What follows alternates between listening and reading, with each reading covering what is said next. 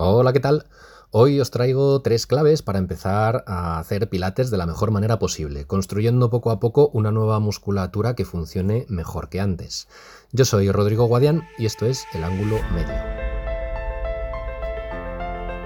Vamos al grano. Clave número uno. Vamos a entender los principios básicos por encima y empezar a movernos aunque todavía no hayamos profundizado en ellos. Eh, sí necesitamos conocer estos principios básicos en relación a la biomecánica para poder ir haciendo los ejercicios, pero no vamos a hacer un estudio muy exhaustivo y conocer al detalle todo ello y en relación a cómo tengo que hacerlo minuciosamente, que con el paso del tiempo sí, y, yo soy partidario de ello, y hacer un movimiento óptimo, bueno, perfecto, sí, pero lo más importante, vamos a empezar a movernos bien, pero, pero conociendo esos principios básicos, pues ya os digo, de una forma clara y por encima, conociendo los conceptos básicos de ellos. Empezar a movernos ya, ¿vale? En el episodio número 2 de este podcast hablábamos de la respiración, en el episodio número 3 hablábamos de la estabilidad de la pelvis. Son dos de esos cinco principios. Iremos hablando de los otros tres en episodios posteriores para ir conociendo un poquito más acerca de ellos. Clave número 2. Prestarle especial atención al centro del cuerpo. Pilates empieza a construir la musculatura y la estabilidad desde el centro, desde toda esa zona abdominal, lumbar, glúteo, para que poco a poco podamos ir desarrollando movimientos mejores hacia la periferia, hacia brazos, piernas, etc. Esto es porque si no tengo una zona estable, yo no voy a poder sacar un movimiento de otra zona eh, bien realizado, óptimo, puesto que necesito una estabilidad, un punto de anclaje para poder desarrollar un mejor movimiento. Si por ejemplo yo empiezo a realizar movimientos con el brazo eh, con un peso que no me corresponde, no voy a poder eh, hacerlos quizás porque mi escápula no tiene la suficiente, la musculatura que está alrededor de la escápula no tiene la suficiente fuerza para, para poder realizar, poder mantener la posición.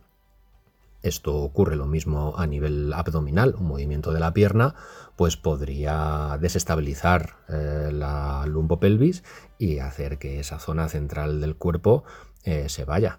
Entonces, bueno, digamos que en relación al brazo, pues va a la escápula, pero es que la escápula va al tórax y el tórax está unido a la pelvis. Y en relación a la pierna, pues ocurre lo mismo con la pelvis y con la lumbar. Digamos que la zona central del cuerpo, abdomen, lumbar, glúteos, Importante, estabilidad. Trabajemos esa zona bien y vayamos poquito a poco hacia afuera. Clave número 3. Repetir mucho los ejercicios más básicos. Estos ejercicios tienen una intensidad baja, no son muy fuertes, entonces de esa manera podremos ir ganando fuerza, elasticidad, resistencia de una forma más controlada.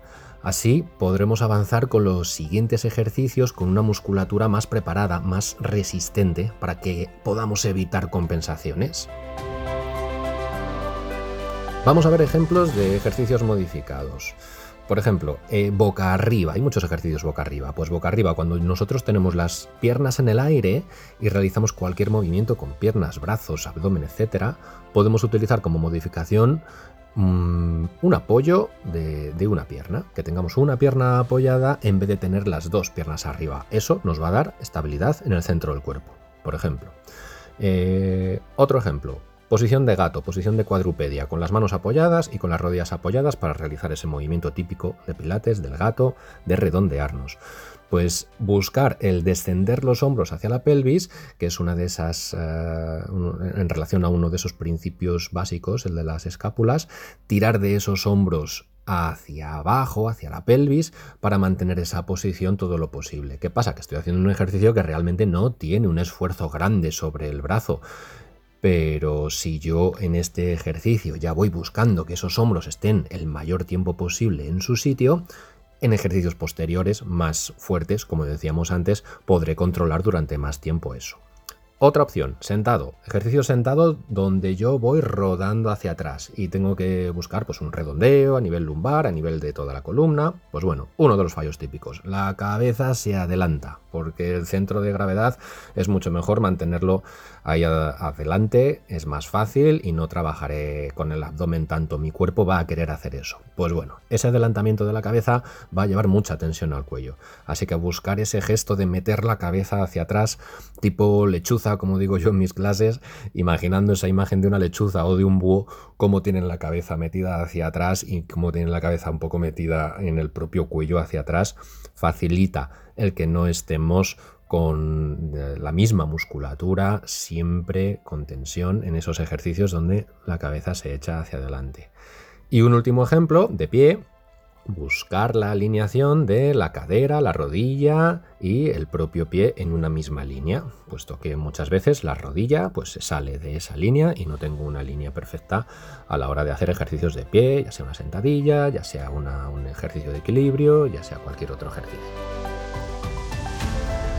Como consejo te diría que si tienes o has tenido alguna lesión que te ha dado guerra, consulta a un profesional para que te pueda modificar de forma precisa determinados gestos de esa articulación y zonas cercanas.